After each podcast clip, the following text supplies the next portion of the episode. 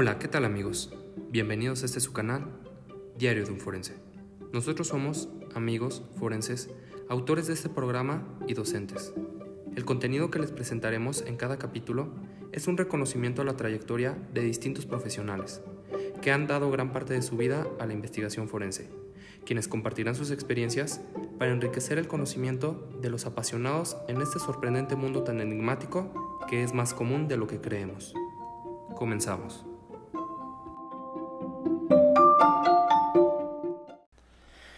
Hola, ¿qué tal? Hoy estamos este, comenzando otro capítulo en este su programa Diario de un Forense. Y qué mejor con un amigo. Aldo, ¿cómo estás? Bienvenido. Bien, bien, gracias. Gracias, Eduardo. Pues un gusto más que nada ser invitado de tan eh, buen equipo. agradezco a Marvin, a César y a ti este, realmente la invitación. No, para nosotros es un placer que tenerte aquí y pues exprimirte de toda tu experiencia y en el buen sentido. Ya vi que aquí los compañeros hicieron gestos, pero no, exprimirlo por toda la experiencia que tienes, la trayectoria que te respalda y obviamente que eres un excelente eh, profesionista, eres un, excelente profesional y una, un excelente amigo.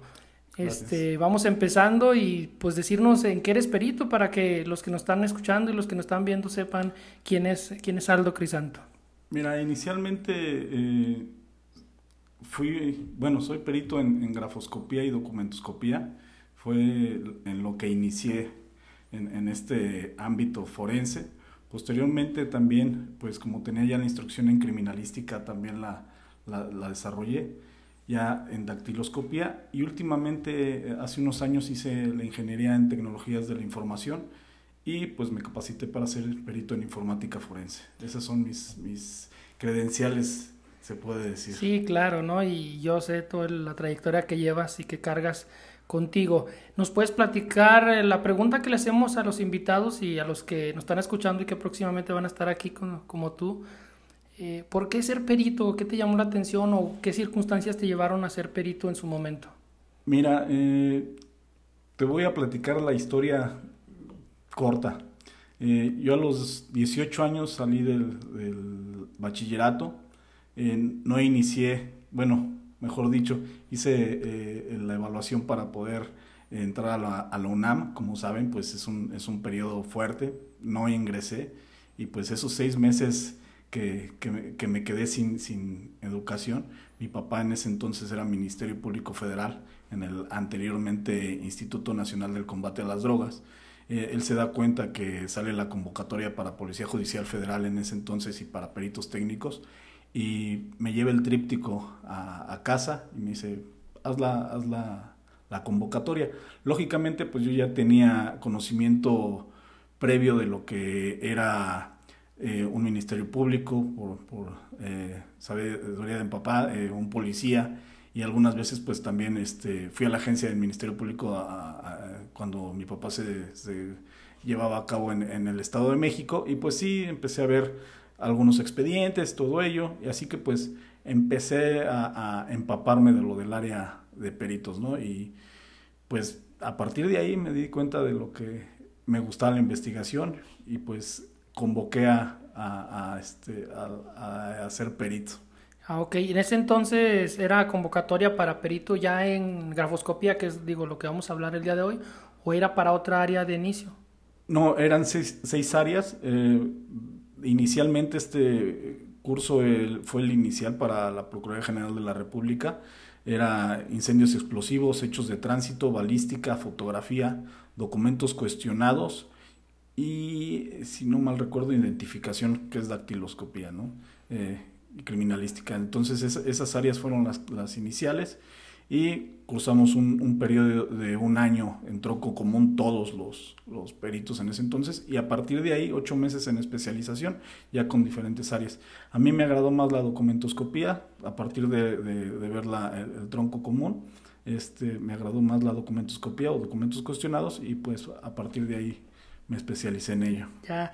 Y desde ese, o sea, antes de que, digo porque como tenías la, experiencia y el contacto con todo lo que hacía tu papá, no fue tu objetivo principal, este, digo, antes de ser perito y de concursar en esta convocatoria que nos estás platicando, no fue eh, el querer ser ministerio público o alguna otra cosa por ese lado, o, siempre sí te latió más inclinarte por este lado de la investigación y específicamente en el área de la documentoscopía? Fíjate, cuando yo concursé a, la UNAM, no, yo no iba a Derecho, yo iba a, Economía. En ese tiempo me acuerdo que pues estaba lógicamente cedillo de, de, presidente. Bueno, ya que te metiste en esa área, para que ya vayan echando cuentas los que nos están acompañando, eh, entonces, ¿en qué año estamos este, eh, Estamos hablando del año 1996, cuando eh, yo empecé a, eh, a, ver estos lares. ¿no? Canijo, entonces, ¿cuántos años de experiencia tienes? Ahorita, en diciembre, cumplo 24 años de perito ya profesional. Los 24, le, le echamos los 24 porque también cuenta la preparación en esos cursos de formación y que, por cierto, esa es la segunda etapa. ¿Cómo fue tu curso de formación? ¿Cuánto duró y qué conllevaba? Eh, por ser, eh, ahora sí que el piloto duró un año, ocho meses. Eh, y querían alargarlo más. Este, Lozano Gracia lo quería alargar, el procurador lo quería alargar más porque quería que saliéramos más experimentados. Bien filosos, bien filosos. De hecho, fuimos la generación con más tiempo en, se puede decir, en cautiverio, en preparación, porque sí, y, y sí se vio, la verdad, yo lo he visto en futuras generaciones, sí se ha visto un poco más de preparación hacia nosotros, porque ya las generaciones ya se pueden decir que son express. Entiendo la necesidad a veces de, del país, de, tantos profesionistas, pero hubo generaciones de tres meses, o lo he visto en, en fiscalías locales de tres meses, no llegas a ser perito, a pesar de que en algunas áreas ya tengas eh, la, la, solvencia, ¿no? Por ejemplo, en sus áreas profesionales, química, contabilidad, pero ya a abocarlo a un área forense, eh, esas áreas eh, iniciales, es difícil para, para los profesionistas, lo he visto a lo largo de los años. Ya, ok. Entonces inicias y ahora sí que la segunda, la segunda pregunta obligada, este, ¿cuál es tu primera este, experiencia o tu primer dictamen que, que recuerdes por algo que te haya dejado marcado en particularidades, pues me refiero? antes de entrar a, la grafoscopía, porque ya ves que nos comentas que pues has sido perito en otras áreas y obviamente eh, nos damos cuenta cuando platicamos contigo que pues tienes vasta experiencia pero en varias áreas. Ok, bueno, en, documentos cuestionados eh, eh, lamentablemente siempre el crimen organizado fue muy participativo en ese sentido y si nos tocaron asuntos muy muy relevantes, voy a omitir nombres por, por, obvias razones. Sí, por obvias razones, exactamente. Pero sí, el crimen organizado siempre ha, estado presente, desde la venta de droga, eh, libretas para eh, donde llevaban la contabilidad de la droga, lógicamente pues había, había escritura ahí. Eh, algunas veces algunos personajes del crimen organizado llegaron a tener hasta credenciales de la misma corporación de nosotros y pues era llamarse de eh, la atención en eso, ¿no? Y, muy buenas falsificaciones. Nunca encontramos eh, cuestiones originales. Y pues billetes, billetes que es el pan de cada día, que es la falsificación de billetes, tanto moneda extranjera como moneda nacional. Ok. Eh, entonces, por ejemplo, ahorita para ir, irnos este, entendiendo un poquito mejor, ¿qué es la grafoscopía qué es, o qué estudia la grafoscopía? La grafoscopía, a, grandes rasgos, es la disciplina auxiliar de la criminalística eh, que se encarga de determinar la autenticidad, falsedad o atribución de la escritura o de las firmas. Ok, y viene esta pregunta que es bien, la venimos arrastrando y la platicamos justo antes de entrar aquí al aire. Ya ves que luego comentan de la grafología, de la grafoscopía, y voy a meter otro para que ahora sí que te sueltes el, chongo con la, este, los grafismos, pues, para que los puedas asociar en una de estas dos y que digas la diferencia, porque hay quienes no sabemos, o nosotros, yo me incluyo por obvias razones de que no soy experto en, tu área y es el motivo de que tú estés aquí, y que nos ilustres, pues, porque es que es una cosa, que es otra, y la que te dije de los Bueno, como, como te comento, la grafoscopía, pues, es eh, determinar la autenticidad, falsedad o atribución de, de la escritura de las firmas y la grafología se encarga de, eh, por medio de los, de los rasgos o trazos o grafismos, eh, ver particularidades de la personalidad de, quien escribe, ¿no? Más sin embargo, eh, ahí tienen limitancias, como también la grafoscopía, pero la grafología tiene una, limitante muy, muy directa, ¿no? Es muy subjetiva, ¿sí? Eh, no es determinante, como lo pueden llegar a ver algunas personas, y lo digo con justa razón, porque hemos visto por los medios eh, de comunicación últimamente en las televisiones, por hacer a lo mejor lo que dicen el rating, eh, que hay personas que dicen, bueno, por la por la grafología yo me puedo dar cuenta si está enfermo, si tiene problemas hasta sexuales, eh, tiene problemas económicos o, pues tiene problemas, eh, no sé, hasta mentales, ¿no? Se pueden llegar a lograr algunas, es complemento de eso, pero sin embargo no es determinante. Yo siempre he dicho que la grafología es un auxiliar de la psicología, ¿sí? También lo, es utilizable también en el área laboral, es muy, es muy útil, ¿sí? es muy útil la grafología, pero no para poder determinar enfermedades, para poder determinar eh, personalidades, pues no, para eso tenemos otras áreas que imagínate, eh, aquí me voy a ver un poco eh, grosero en, cierta parte, pero imagínate a los médicos, a, los psicólogos, cómo se sentirán cuando una un grafólogo o una grafóloga diga que hay ciertos padecimientos que se, que se pudieron observar a partir de su escritura. O sea, creo que sería hasta una falta de respeto para sus profesiones decir que, que a partir de la escritura pudieron determinar algo, ¿no? Entonces, pues yo creo que los médicos dirían, ¿para qué estudié tantos años o me especialicé en tantas circunstancias? Sí, eh, puede llegar a lograrse por medio de la escritura. Así que pues bueno, ahí está tu respuesta. Sí, bueno, hay mucha investigación eh,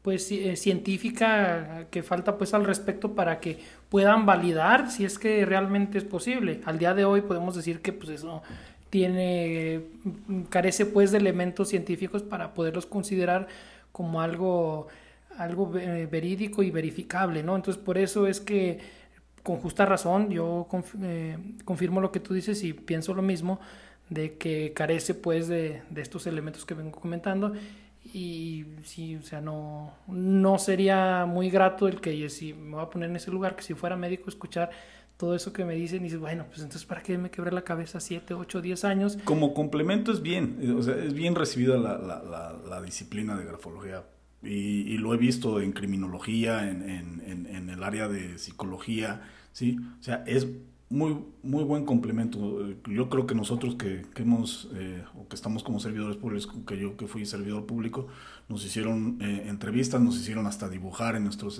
exámenes psicométricos, o sea, sí es útil, pero es como un complemento, no es determinante por sí sola el área, ¿no? Sí, sí, claro. Y ya metiéndonos pues ya a la, grafoscopía, y voy a hacer también un paréntesis para preguntarte, en el caso de la grafoscopía, ya ves que en otras este, mm, fiscalías locales también le llaman este, documentos cuestionados. Bueno, en estos en particular en el orden federal, ¿verdad? Pero en las locales les llaman grafoscopía. Yo, yo las identifico como lo mismo, eh, corrígeme si estoy mal y además amplíame un poquito más el conocimiento, y a todos más bien, ¿Por qué eh, llamarle de una forma o de llamarle de otra? ¿O qué incluye o qué abarca una y otra? Y obviamente pues las limitantes que tienen. Pues aquí es realmente a, petición de, la verdad. Eh, cuando yo ingresé a, la Procuraduría General de la República, de hecho el departamento era grafoscopía y documentoscopía. ¿sí? Eh, posterior a, los años se hizo la participación con algunos congresos internacionales, algunas veces intercambios con, con, este, con Estados Unidos. Y yo creo que fue más por moda ponerle documentos cuestionados que realmente por un sustento. Porque algunos, algunos, y me incluyo, no estuvimos de acuerdo en llamar Departamento de Documentos Cuestionados porque no nada más analizas documentos cuestionados, también analizas documentos base de cotejo. ¿sí? O sea, ahí está la disyuntiva en un poco. Y la grafoscopía y documentoscopía, pues más, eh, es un complemento una de otra. Eh, no puedes ser eh, perito en documentoscopía si no eres perito en grafoscopía. Y a la inversa, ¿sí? O sea, ahí, ahí también recae esa circunstancia. Ok, ahora nos, que me gustaría que nos ilustraras un poquito más eh, por ejemplo, platicaste de los billetes. ¿Qué implica el, ver la autenticidad o el, determinar si un billete es auténtico? ¿Qué, trabajo es el que tú realizas específicamente en, ese, en esa área? Más que nada estructural. ¿sí? Debes de, de, conocer todos los sistemas de impresión del billete, debes de conocer los sistemas de seguridad que tiene, lógicamente familiarizarte Aquí eh, siempre se agradece eh, la disposición ante las fiscalías de Banco de México porque siempre eh, es, es, el referente. Ellos, si se puede decir, ellos son más expertos que nosotros. ¿sí? y ellos afortunadamente nos dieron las capacitaciones suficientes para poder identificar estos billetes y si teníamos en algún momento alguna duda, siempre hubo el enlace abierto para poder este, complementar esa información. Entonces ellos les comparten como, por así llamarlos, los los estándares o los candados, no sé cómo le llamen, tú me podrás decir ahorita, que tienen cada uno de los billetes para poder precisamente identificarlos, porque deben de ser hasta cotejables, ¿no? Como lo mencionas ahorita. Primeramente, para que un perito en documentoscopía pueda hacer un, estudio, necesita forzosamente un, un, elemento de cotejo, un elemento de comparación. No puedes dejarlo así, porque eh, por más que quieras, a lo mejor, digo, puedes, yo puedo estar familiarizado ya con los billetes nacionales, pero si me llega a lo mejor un euro, a lo mejor si me llega una libra esterlina, pues no lo voy a conocer al 100% porque no tengo esa eh, disposición, pero si me dan un original y ya con la, capacitación, con los conocimientos que tengo, lo voy a analizar primero el, de cotejo para conocerlo fehacientemente y así saber, ya si viene un cuestionado, saber si efectivamente es un ejemplar auténtico.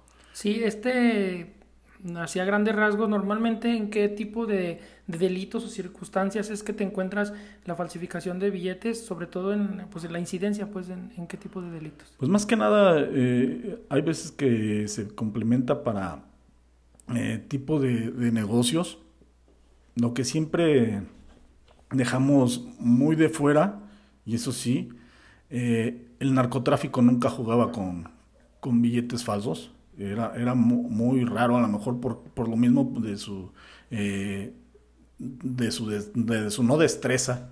A lo mejor se les iban algunos billetes en ciertas transacciones cuando llegaban a, ser incautados este, este eh, numerario, pues sí nos daban a nosotros la participación, pero veíamos que la verdad era efímera la, la, falsificación, ¿no? Yo creo que pues, se entiende que entre ellos no, no hay ese tipo de errores, se puede decir, ¿no? Pero sí eh, para fraudes, eh, a lo mejor a veces hasta para compra de vehículos, la gente que tiene la necesidad de vender un vehículo, pues le entregaban billetes falsos y pues, pues hay veces que sí se, se peca por, por ingenuo, ¿no? Sí, claro, y además ahorita acaba hacer la aclaración que eh, tú nos compartes las experiencias y te lo pregunto porque es lo que tú has vivido, no estamos haciendo apología absolutamente a nada, sino que es lo que tú has visto y es lo que estamos compartiéndole a, nuestros eh, eh, escuchas. Entonces, pues nada más que quede, que quede claro, ¿no? Eh, y por otro lado, también comentas que es una especialidad o es una, una ciencia que en la cual trabajan también con documentos para verificar que verifican, por ejemplo, en el caso de las, de las firmas de, me refiero a documentos o escrituras, o no sé, ahorita tú nos podrás ampliar esta duda, perdón, bueno, si es el caso de ampliar la duda, pero yo espero que sea que no, nos este, corrijas y me digas qué es lo que, lo que hacen con ello. En el caso, por ejemplo, de las firmas, ven a lo mejor, no sé, su naturaleza o tal vez la autenticidad. No sé, ¿tú, tú qué me puedes decir al respecto? Voy a partir de, del origen. Eh, primero la documentoscopía. Es una área diferente a la grafoscopía porque la documentoscopía se encarga de determinar la autenticidad, falsedad o alteración de un documento. ¿sí? Ahí, lógicamente, ves desde su origen, su elaboración, su estructura, sus sistemas de, de, de, seguridad, ¿sí? pero nunca vemos la base de datos. En documentoscopía, como peritos, no vemos la base de datos era lo que comentábamos eh, con, respecto a Banco de México. Banco de México cuando te capacita como experto, llega a un nivel, ellos nos decían, nosotros no les podemos dar todos los niveles de seguridad, por, obvias razones, ¿no? Nos daba un, un curso, una capacitación al nivel experto, pero no nos daba toda la información. ¿Qué pasa? Nosotros vemos un número de serie en, en, el, billete, ¿sí? Ellos tienen una base de datos referente a ese, a ese, número, de, ese número de serie. Ellos saben cuándo se creó ese número de serie, cuándo salió al público en general, en qué sucursal fue proporcionado por primera vez eh, eh, ese billete. Eso nosotros como peritos Incluso hasta cuántos ejemplares, ¿no? Exactamente. De, esa denominación, por ejemplo. Sí, bueno, de, esa familia. Exactamente. Esa, esa información, nosotros esa base de datos no la tenemos. No la tenemos. Nada más vemos estructuralmente lo que son los billetes. Y todo tipo de documentos así, desde certificados, cédulas profesionales, todo lo que se llame billete. Y aquí me voy a permitir a decirte qué es eh, la connotación de un documento. Abiertamente, un documento es cualquier soporte que contenga información. Pero viendo esa circunstancia, digo, anteriormente no había tanto problema. Ahora sí lo podemos encontrar. Porque es, e, ese, esa conceptualización ya es muy amplia y por tal motivo ya la documentoscopía no llega a abarcarla totalmente. ¿En qué, en, qué, ¿En qué circunstancias no lo llega a abarcar? Si manejamos que un soporte es cualquier soporte que contenga información, hay CDs donde tienes información. Ya no llega a ser una, ya no llega a ser competencia del departamento de documentos cuestionados un CD. Ya llega a cambiar otra forma, ya, ya va para informática forense, porque ya la información ya no es tangible, ya es digital. Ya necesitas tener otros eh, pues conocimientos para poder analizar esa información. Ojalá, digo, si llegue a lograr, ¿no? En mi caso, digo, no, no, no es egocentrismo, pero al, ser yo ingeniero en tecnologías, puedo analizar eh, información digital y tangible, pero no, yo sé que hay diferencia entre una y otra. Sí, sí, sí, muy importante que aclares pues esa, esa cuestión y pues que tiene límites. Por ejemplo, ahorita, ¿qué más limitantes podría tener en este caso la, la grafoscopía? Bueno, la grafoscopía hay un limitante que es el punto medular o el dolor de cabeza de mucha gente. La antigüedad de las tintas. ¿Sí? O la antigüedad del documento. Eh, bueno, ustedes como químicos pues lo han de saber. Eh, ¿Existe la técnica? Sí, sí le existe. O sea, no, no es errónea, está comprobable. La única circunstancia es que no hay una base de datos fehaciente para poder determinar que realmente un documento pertenece a cierta temporalidad. ¿sí? O sea, yo no puedo decir el pagaré fue realizado el 30 de abril del 2005. ¿Por qué? Porque para que exista eso, debe de existir un elemento base de cotejo, o sea, un documento que haya tenido la misma vida que el documento cuestionado. Es decir, que sea en el mismo soporte. En este caso puede ser un papel. Que haya sido elaborado con las mismas tintas que fue el elaborado el cuestionado. Y que haya tenido la misma vida que el cuestionado. ¿A qué quiere decir con esto? Que haya tenido las mismas circunstancias ambientales o, de o en temperatura a veces o de maltrato para poder establecer que es la misma eh, temporalidad. Y es en lo que menos se tiene control, o sea, eso no lo puedes controlar y obviamente jamás te vas a imaginar que te vas a enfrentar ante una situación, eh, por ejemplo, legal tal vez, a estas alturas, ¿no? Y pues no vas a tener cuidado de, por ejemplo, de los soportes o y mucho menos de las tintas, o sea, es un trabajo que se sale de las manos. Sé que el FBI eh, lleva a, cabo una, una base de datos cada útil inscriptor, por decirlo así, un, bolígrafo, cada que sale un bolígrafo, él eh, realiza pruebas y las va almacenando. No sé de qué tiempo a qué tiempo las he estado almacenando, pero sin embargo esa, esa información solo la tiene el FBI. No sé si algunos otros países la lleven a elaborar. Aquí conocí en México por parte del Instituto Politécnico Nacional el Museo de la Pluma y sé que también llevaban a cabo esta, estos registros, pero no para el área pericial, sino para ver cómo eh, suscribían las tintas en ciertos papeles, porque pues era el museo de la, de, la pluma, ¿no? O sea, aquí pues era otro tipo de conceptual, eh, ese tipo de prueba, pero bueno, Ok. Entonces, ¿nos puedes platicar un poquito qué herramientas normalmente utilizas? Porque a pesar de que ah, escuchamos que todo este, eh, ahora sí que los indicios o los documentos con los que tú normalmente trabajas, pues son en papel, pero tu trabajo o las herramientas de las que te vales o las que te ayudan a, solucionar tu, todas estas este, mm, interrogantes que surgen al momento de trabajar con los documentos o incluso con los billetes, podemos decir que, que la resuelves con herramientas, pues, con tecnología de punta, ¿no? O, cómo es que lo resuelves, porque también tenemos muchas dudas al respecto. Ok. Eh, en grafoscopía, lo inicial, así como decimos, es la vista. Ya. La vista, o sea, lógicamente necesitas tener buen ojo para poder ser, ser muy minucioso eh, tener lupas de, aumentos o aparatos de, aumento, llámese como se llame, lupas o microscopios puedes tener también. Eh, luces, desde luz blanca, luz infrarroja, luz, ultravioleta, ¿sí? porque en el espectro se van a comportar diferente las tintas y podemos de ahí sacar información desde los trazos. ¿no?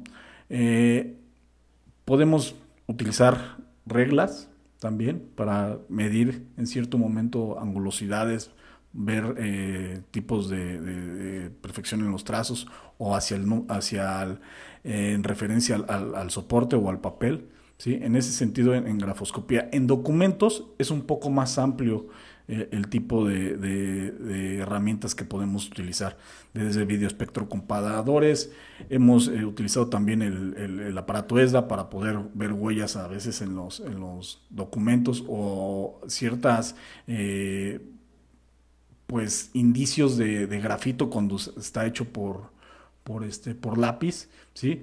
o en su caso hay veces que hay bordes sin tinta, ¿sí? o surcos sin tinta, donde podemos ver que a lo mejor qué se escribió en el papel original, pero como estaba bajo la hoja, ahí podemos también ver qué estaba escrito, ¿no? Y pues eh, muchas herramientas, software, últimamente también software, entendamos que la tecnología eh, en el área eh, de impresión, vamos a decir diseño gráfico, ha ido muy avanzada y conforme va avanzando este tipo de área, pues lógicamente tenemos que avanzar en, herramientas. Eh, hay tintas y lamentablemente, yo lo digo lamentablemente, y lo hemos visto en los billetes, que es uno de los documentos, bueno, o hasta en la credencial para votar, que hemos ido cambiando el diseño año tras año o periodos tras periodos porque es uno de los documentos o son los documentos que más se falsifican. ¿sí? Así que, ¿qué hace eh, el, el Estado para poder eh, contrarrestar esta circunstancia, perfecciona el documento. ¿sí? Por ejemplo, la credencial para votar tiene candados múltiples, es, es, un diseño bastante bien elaborado, ¿sí? que yo te puedo decir que es infalsificable, a menos por alguien común porque las circunstancias o las características que tiene son eh, realmente muy buenas. Es un, estamos hablando de un documento a nivel mundial muy bien realizado. Sí, de hecho, no sé, tú, tú dime, yo he escuchado, y igual así en los medios de comunicación, y lo poco que he aprendido en mi corta vida, de que en México esta cuestión de los billetes, inclusive las, las identificaciones, son de, están a, pues a la vanguardia pues en cuestión de tecnología con respecto a los candados precisamente que manejan en por ejemplo en el numerario digo los billetes o en las identificaciones. No sé si tú me puedas este que corregir o, confirmes. Sí fíjate que yo siento que en México sí a, nivel eh, identificaciones exceptuando ahí que me perdone la Secretaría de la Defensa Nacional pero exceptuando la cartilla eh, militar tenemos muy buena, muy buena este, elaboración de, identificaciones. No sé si presumirse o no. ¿Por qué? Porque eh, realmente al tener tantos candados de seguridad es porque realmente hay, hay, falsificaciones. Es como los billetes. Digo, hemos visto las últimas familias de los billetes y están hermosos los billetes. Creo que hasta eh, el último billete de 100 pesos ganó, ganó un premio, si no mal recuerdo, pero ha sido por el, el aférrimo eh, logro de estar falsificando el billete. Eh, entendamos, si no conocemos un poco la historia del dólar, el dólar hasta 1996 fue modificado en su estructura desde 1996 hasta hacia atrás no había muchas modificaciones en su, en su billete, pero le empezaron a pegar tanto al dólar que tuvo que cambiar su, su diseño. Más sin embargo hay un, una cuestión muy difícil a nivel mundial. No pueden cambiar tan radicalmente, no pueden dejar de circular los billetes anteriores, porque tan, tanta cantidad de dólares hay, hay en el mundo que a lo mejor ahorita si tú tienes mil dólares guardados, imagínate que dijeran el día de mañana, ya no sirven esos y este y sacaron la nueva familia, o sea, se, ven, se vería debacle mucha, mucha economía, ¿no? O sea, por eso es que no pueden dejar de circular. Lo que está haciendo la Reserva eh, eh, del Banco Nacional en, en, Estados Unidos es cuando ya llegan billetes, eh, pues lógicamente viejos, los están ya resguardando y los están cambiando por nuevos. Eso es lo que está haciendo. Sí, y aparte mucho menos con una, con lo que comentas ahorita, con una moneda es tan internacionalizada como lo es el dólar, ¿no? Es tan importante incluso en la economía mundial. Sí, es, es algo delicado. Y este, ¿nos puedes decir, por ejemplo, en, tu área, un mito y una, una, verdad de lo que escuchamos luego de, de, cuestiones, sobre todo ahorita en un inicio empezaste con lo de la grafología y ese rollo, pero un mito y una verdad, porque eh, nosotros en el, en el mundo terrenal o los que la sociedad civil pues tiene conocimientos eh, ahora sí que por el teléfono descompuesto pero tú ya en, en, el desempeño de tu experiencia o de tu especialidad pues puedes sacarnos de ese mito o de esa o confirmarnos pues lo que nos han el conocimiento que nos han pasado a través de los de los años y las generaciones pues nuestros seres queridos nuestros amigos etcétera los dos mitos que se supone que, hace la grafoscopía. Eh, ¿Establece personalidades? Eh, no, eso no hacemos en el departamento de documentos cuestionados. Y la segunda, tampoco hacemos, eh, damos fechas exactas de la temporalidad de un documento. Esos son los dos mitos más, más importantes y más, grandes, ¿no? Y que ah, desafortunadamente desconocen muchos de nuestros órganos judiciales y que llegan a solicitárnoslo eh, directamente desde ministerios públicos, jueces, magistrados, llámese como se llame, nos lo llegan a solicitar. Ah, ok. Ahora sí, otra de las preguntas que, que, tenemos aquí en nuestra batería, eh, el caso que más te lo tengas eh, presente por las particularidades que tú nos puedas platicar, hasta donde nos quieras platicar, y, este, y que nos lo puedas compartir.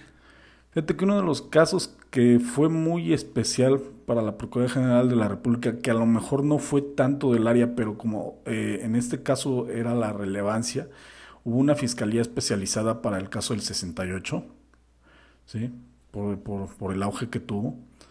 Y en ese entonces encontraron muchos archivos, muchos eh, eh, archivos médicos de, de, la Secretaría de la Defensa y eran necropsias. ¿sí? Y en ese, en ese momento se nos eh, comisionó a, algunos compañeros para poder establecer qué decían en esas, eh, eh, en esas necropsias. ¿Cuál era el propósito? Poder identificar a alguien. ¿sí? O sea, saber de tanta gente que, que llegó a perder la vida o que era desaparecida, saber, pues, por sus, lógicamente, familiares, pues que ya, ya no estaban. O sea, la desesperación ¿no? de saber dónde estás mejor que me digan que está muerto a que seguir buscando, ¿no?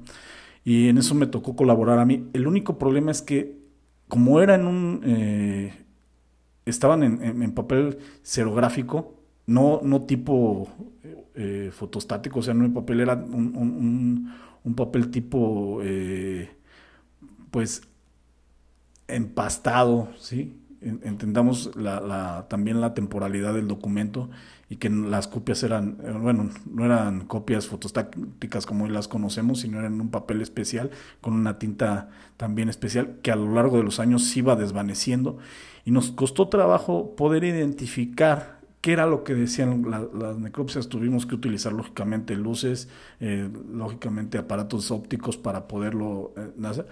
Y lamentablemente, eh, lamentablemente casi todos esos tipos, e, ese tipo de documentos no pudimos sacar mucha información porque casi todos estaban con necropsias a nombre de Juan N.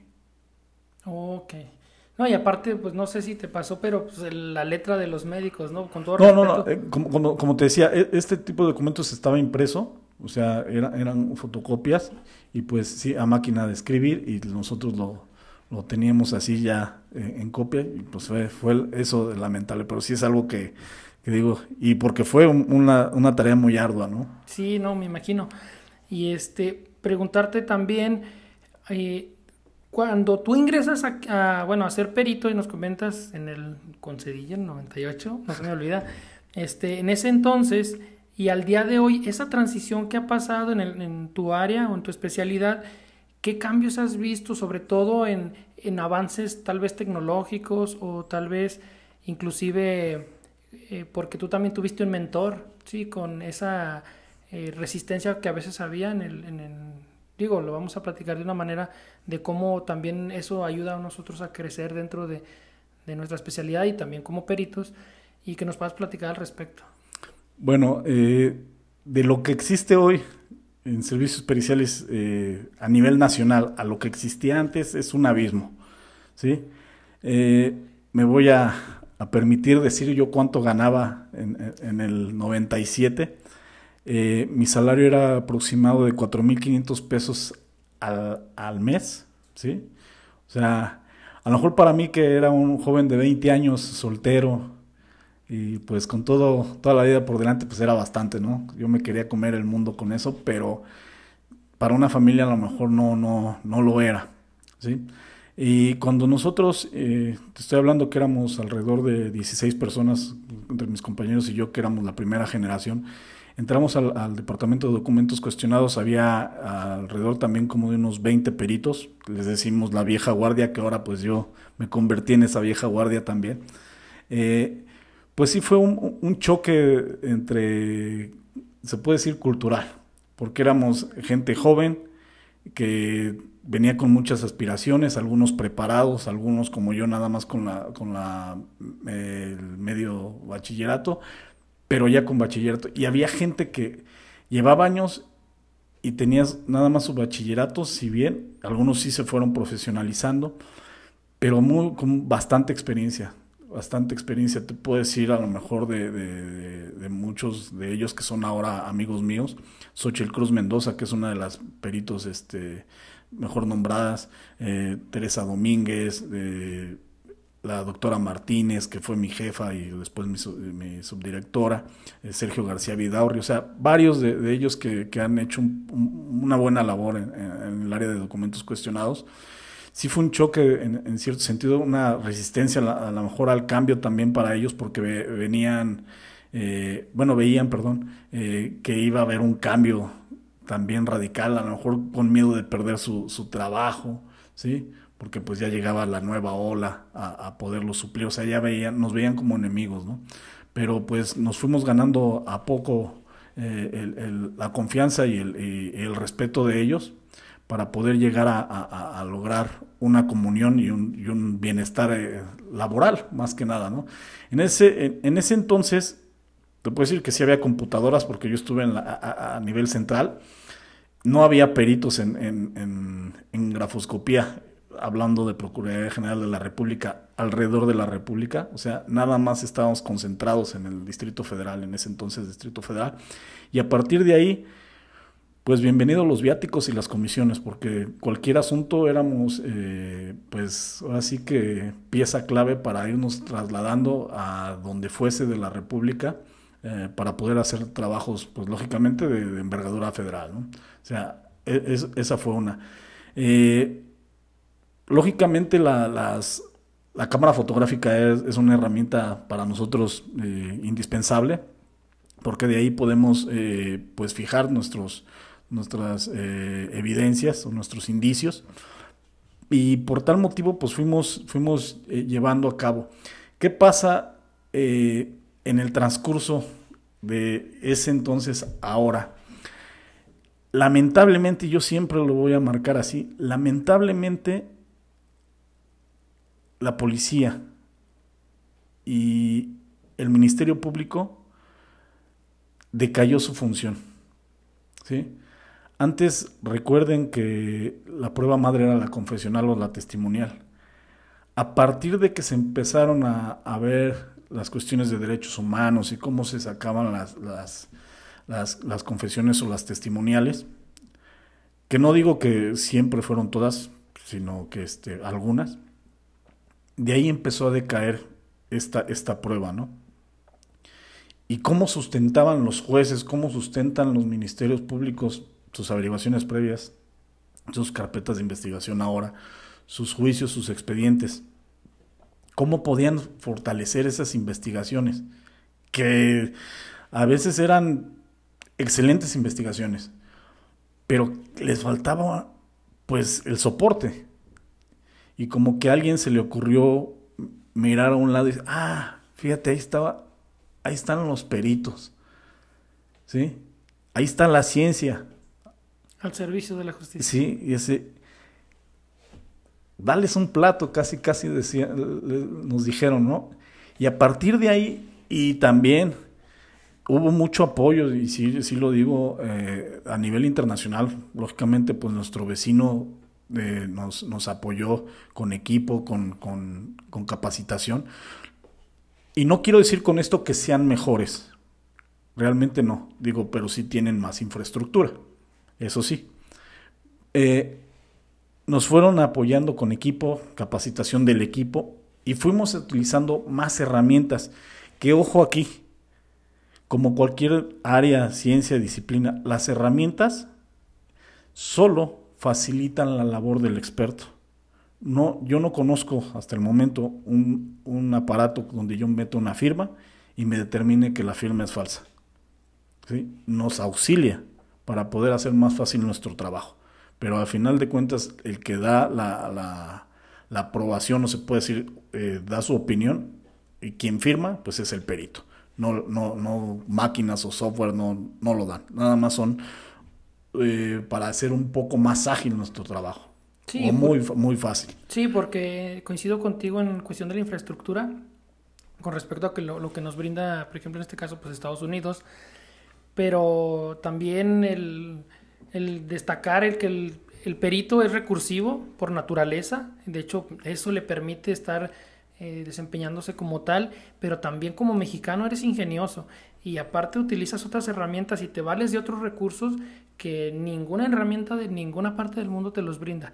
Y eso le da una, un sello muy característico a nosotros, me voy a incluir como mexicanos porque te das cuenta que a veces tienes que qué hacer de chile, mole y pozole para solucionar el, problema y a veces la herramienta de lo que te vales o lo que tienes no era suficiente y tú a veces terminas sacando eh, o creando una nueva técnica o un nuevo protocolo, si tú quieres llamarlo así, y eso es parte del, ingenio del, mexicano.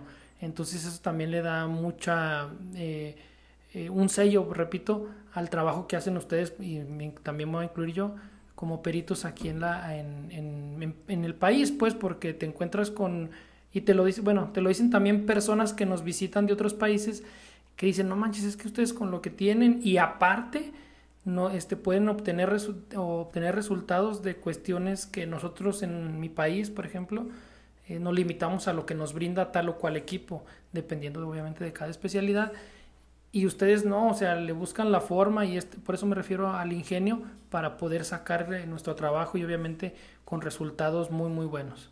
Eh, tienes razón, Eduardo. Y yo también he compartido eh, la siguiente reflexión. Cualquier conocimiento, de donde venga, siempre tuvo que ser empírico inicialmente. Siempre. O sea, desde la medicina, eh, la ingeniería, la arquitectura, siempre tuvo que ser empírico para poderse haber convertido en ciencia, disciplina o técnica. ¿sí? O sea, que a partir de ahí, cualquier experiencia que tengas y que sea útil, y en este caso, en las ciencias forenses, que sea reproducible, ¿sí? pues bienvenida. ¿no? O sea, ¿cuántos no hemos aportado un poco o mucho a partir de sucesos inesperados? ¿no? Ya a lo mejor uno, a ver, ponle tantita luz infrarroja a la tinta o ponle luz UV a este al semen para ver qué reacción tiene y ya cuando vea, pero un libro no te lo decía primeramente, ¿no? O sea, tuvo que haber alguien que, que, que, experimentó eso para poderlo crear, ¿no? O sea, a partir de ahí entendamos que también es válido en algunas ocasiones, siempre y cuando lleves a cabo el, el protocolo, lleves una, una secuencia y algo importante, un sistema. Y, ahora sí que aprovecho el micrófono para decir esto. Un perito, llámese en el área que sea, si no sabe metodología de la investigación, deja de ser perito. Creo que es lo primero que debes de saber, porque es el esqueleto de cualquier dictamen pericial la metodología. Sin métodos no haces nada.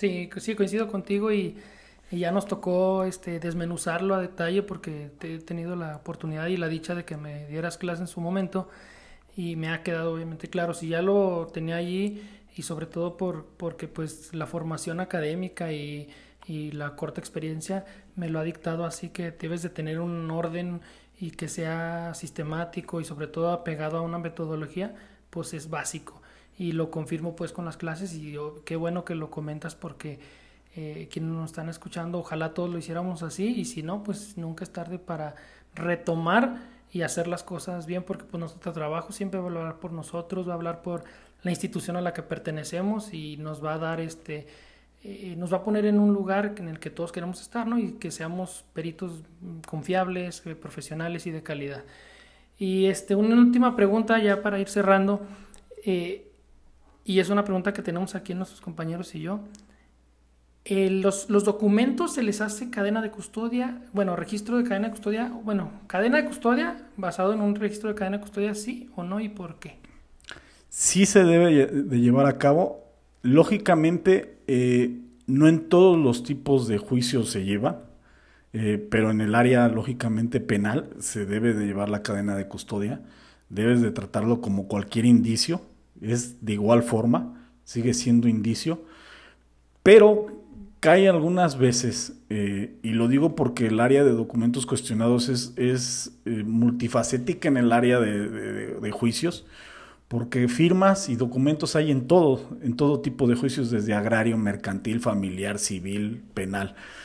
Pero hay veces que eh, pues la, la, la, falta de pericia, ahí sí me voy a decir, piensan que, los documentos también van a tener una cadena de custodia en un juicio mercantil, en un amparo, ¿sí? Y, no, no, no vas a encontrar eso porque esto nada más se da en el área penal. Que si bien es cierto, existen figuras, por ejemplo, en el área mercantil, que sí deben de estar bajo resguardo los documentos para que no haya ninguna alteración del documento, pero como tal una cadena de custodia no hay. Y aquí también hago énfasis en algo algo que nos falta como, como Estado y abiertamente, tanto como peritos particulares como peritos este, de, instituciones, yo creo que es saber dónde debemos de almacenar eh, eh, los indicios. Creo que a quien legisló lo que es el, protocolo de cadena de custodia, se le olvidó una pequeña parte. En este caso se le olvidó quién debe de ser encargado de los indicios, porque me voy a meter un poco en tu área. Vamos a ver química genética. No es igual eh, tener un indicio en serología que tener un indicio en documentos. Y no pueden estar a lo mejor en la misma área, que en la misma temperatura y todo ello. Y yo a lo, largo de lo poco, mucho que he visto a partir del auge de la cadena de custodia, eh, he visto que los tienen hasta en bodegas y los tienen en conjunto. Y que la persona quien los, quien los tiene bajo resguardo o que está encargado de dicha área era un policía. Cuando pues sabemos que hay eh, elementos que deben de estar resguardados con, un personal calificado para ese tipo de circunstancias. Entonces, ¿cómo vas a, a dar esa mismicidad, hablando de principios de cadena de custodia o de indicios, si realmente no tienes la prevención para poder cuidar una evidencia o un indicio en, en, una, bodega, ¿no? Sí, sí, ahí creo que es una oportunidad de mejora y obviamente el comentario creo que va en ese sentido y pues todo es perfectible y ojalá pronto se hagan las adecuaciones pertinentes para que pues sigamos creciendo y mejorando nuestros sistemas de, de en este caso el de cadena de custodia y ser cada vez mejores, ¿no? Perfectibles. Pues algo que tengas que agregar, mi querido Aldo. Pues mira, hablando y, si me permites, el, efecto CSI del que se ha ido eh, creciendo cada día más, y yo le digo el efecto CSI porque a partir de ciertos eventos televisivos o series, todo ello se ha, se ha dado eh, esta circunstancia. Eh, hay que entender que sí, efectivamente, sí, ya, ya, el área pericial ya tiene más auge. Ya de hecho, y lo digo con, de forma risoria, antes cuando yo decía que era perito o, era grafóscopo, perdón, me decían que si cuando se me quitaba o si había alguna cura para eso. Eh, o sea, había realmente gente que desconocía esto. Ahora ya pues toda la televisión habla de peritos, habla de, las áreas. Pero también yo creo que ha sido dañino en algún aspecto este tipo de series porque vemos que eh, piensan que si encontramos una fibra, un pelo o la escritura, ya tenemos todo ah, bajo control y podemos eh, resolver el asunto en, en medio día, en un día, cuando lo importante eh, en el área pericial, y es muy importante casi en todas las disciplinas, ciencias, es una base de datos. Si no hay una base de datos, créanlo que no va a haber, no va a haber una, un, buen resultado. Digo, sí se están creando, sí se están llevando este tipo de circunstancias, pero entienda a la gente que no es como los las cuestiones de televisión. No, no existe tanto así. Ah, véanlo en casos realmente documentales donde vean que hay ah, asuntos que llevan 30, 40 años que no se han resuelto, ¿sí? No nada más se basen en series ficticias. Sí, sí, claro, de hecho ese es uno de los objetivos de este programa, eh, acercar a la sociedad civil a que conozca más de lo que hacemos que hay un trabajo arduo detrás de todo ello y que precisamente este tipo de espacios es para reconocer a, ti, es, es, algo muy pequeño, pero es lo que tenemos nosotros a, nuestro alcance porque eh, tú me sabrás decir que, que, que nosotros aprendimos, incluyéndote, en su momento de personas que ya han hecho brecha a lo largo de muchos años, décadas, y que son los que nos han marcado las directrices en cada una de nuestras especialidades precisamente para seguir aprendiendo y sobre todo seguir perfeccionando estas técnicas, esta, eh, estos protocolos que, que, ahorita que hablamos de cadena de custodia y que pues es como cualquier ciencia, es, es perfectible, vamos descubriendo nuevas cosas, generando conocimiento y hacia allá vamos. Eh, pero quiero rescatar esto de que es un pequeño reconocimiento de toda esa trayectoria porque la verdad es que cada que viene alguien y se sienta aquí donde estás tú, aprendemos y ahora pues no es la excepción y de agradecerte que estés aquí. No sé si quieras compartirle a los que nos están viendo y nos están escuchando este dónde te pueden localizar si es que, que porque tú ofreces tus servicios, eres perito particular y mencionar que también fuiste perito oficial y que pues la experiencia pues esa ni la tocamos porque está más que de manifiesto todo el trabajo y toda la experiencia que tienes. Bueno, mi correo electrónico es aldocrisanto.gmail.com ahí me pueden contactar o si no también mi página de, la consultoría es consultoresforenses.com ahí está mi página de internet. Y digo ya nada más para finalizar eh, para aquellos que quieren estar en el área forense o sea ser peritos lo único que sí eh, se requiere es tener paciencia, tener disciplina y algo, un punto muy importante, que esto no dejas de aprender, tienes que capacitarte a diario de esto, porque la, eh, el crimen la, ah, desafortunadamente siempre va creciendo y pues, va aprendiendo nuevas técnicas y nosotros pues tenemos que debatirlas en algún momento dado con lo mismo. Pues fue un, un gusto que tenerte aquí, Aldo, me complace en demasía y ojalá te podamos volver a tener en otro día, que así será seguramente. Cuando gusten, Eduardo, gracias a todos tu equipo. Gracias. gracias, esto fue Diario de un Forense, hasta la próxima.